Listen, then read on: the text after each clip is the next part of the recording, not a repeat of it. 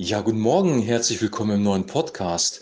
Heute geht es um ein weiteres Ich bin-Wort von Jesus und zwar aus dem Johannesevangelium Kapitel 6. Äh, da sagt Jesus in Vers 35, Jesus aber sprach zu ihnen, ich bin das Brot des Lebens. Wer zu mir kommt, den wird nicht hungern und wer an mich glaubt, den wird nimmer mehr dürsten. Jesus bezeichnet sich selber als das Brot des Lebens, als eine geistliche Nahrung, die uns Kraft gibt, die uns versorgt. Brot war ein Grundnahrungsmittel und wenn wir an ihn glauben, werden wir nicht mehr hungern und nicht mehr dürsten.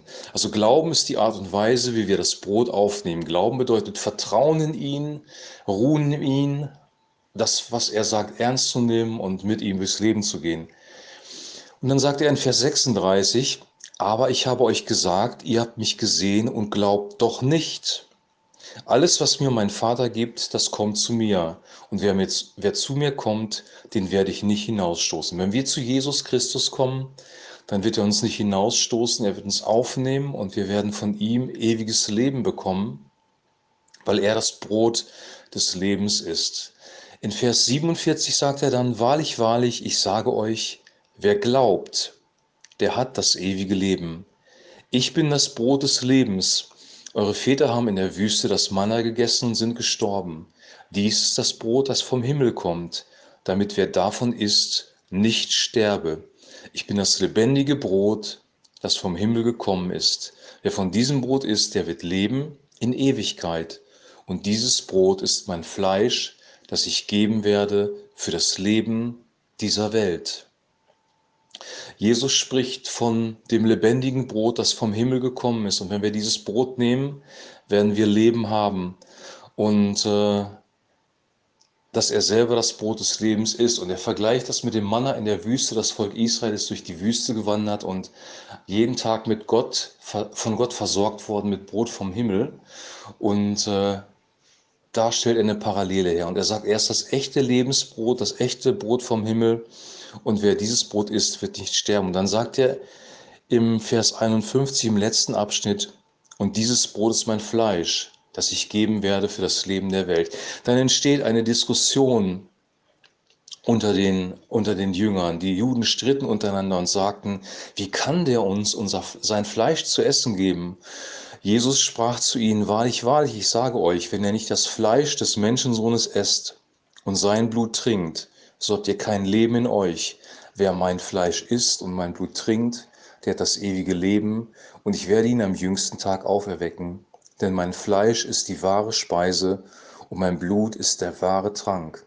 Wer mein Fleisch isst und mein Blut trinkt, der bleibt in mir und ich in ihm. Soweit erstmal. Das war sehr ungewöhnlich und sehr herausfordernd, auch für die damalige Zeit. Sie haben es nicht wirklich verstanden, was damit gemeint ist. Sie haben sich wirklich darüber Gedanken gemacht, sollen wir jetzt wirklich, wie können wir einen Menschen essen? Das war verboten, das war eigentlich irgendwie sehr, sehr strange. Und ich glaube, Jesus spricht hier an dieser Stelle schon davon, dass er das Opferlamm ist. Das Opferlamm, das zu Passa geopfert worden ist für das jüdische Volk. Und im Abendmahl, das Abendmahl hat direkt am Passafest stattgefunden, im Abendmahl wird das Realität, dass ähm, man etwas zu essen bekommt, nämlich ein Lamm, beziehungsweise im Abendmahl waren es Brot und Wein oder Brot und Traubensaft und äh, Jesus selber präsent ist und seinen eigenen Leib und sein eigenes Blut gibt. Jesus Christus hat am Kreuz von Golgatha sein Leib und sein Blut für uns gegeben. Er ist für unsere Sünden gestorben. Er hat äh, unsere Strafe getragen, die wir verdient haben. Und wir können ihn aufnehmen im Glauben. Glauben bedeutet, ich vertraue auf dieses vollkommene Werk Gottes, das meinen Verstand sprengt, das den Verstand übersteigt, das Gott sich ausgedacht hat, dass ein, ein Mensch, der gleichzeitig Gottes Sohn ist, für meine Sünden stirbt und meine Strafe auf sich nimmt. Im Abendmahl selber, als Jesus das Abendmahl mit seinen Jüngern eingenommen hat, war er selber präsent und er hat ihnen das Brot gereicht und den Wein oder den Traubensaft gereicht. Wenn wir heute das Abendmahl nehmen, gibt es eigentlich unterschiedliche Theologien darüber, was das bedeuten kann. In der katholischen Kirche wird gelehrt, dass ähm, das Abendmahl die reale Präsenz von Jesus Christus ist, die Eucharistie. Und in dem Moment, wo der Priester den Segen spricht, dass wirklich das Brot in den Leib Jesu verwandelt wird und der Wein in das Blut Jesu. In der reformierten Tradition, in der wir auch stehen als evangelische Christen, wird eigentlich angenommen, dass es ein Gedächtnismal ist, dass es eine reine symbolische Handlung ist, dass wir an das denken, was äh, Jesus getan hat. Und die Wahrheit liegt wahrscheinlich in der Mitte. Das ist jetzt meine Theorie. Ich will nicht ausschließen, dass alle anderen beiden falsch sind, weil Jesus hat die Worte so formuliert, wie, äh, wie sie hier stehen und sie sind sehr, sehr herausfordernd. Aber wahrscheinlich ist es so, wie beim letzten Abendmahl. Wir nehmen das Abendmahl ein. Wir nehmen Brot und Wein oder Traubensaft zu uns. Und Jesus Christus ist real präsent durch seinen wunderbaren Heiligen Geist, weil er gesagt hat, dass er durch den Heiligen Geist bei uns sein wird. Er wird Wohnung bei uns nehmen.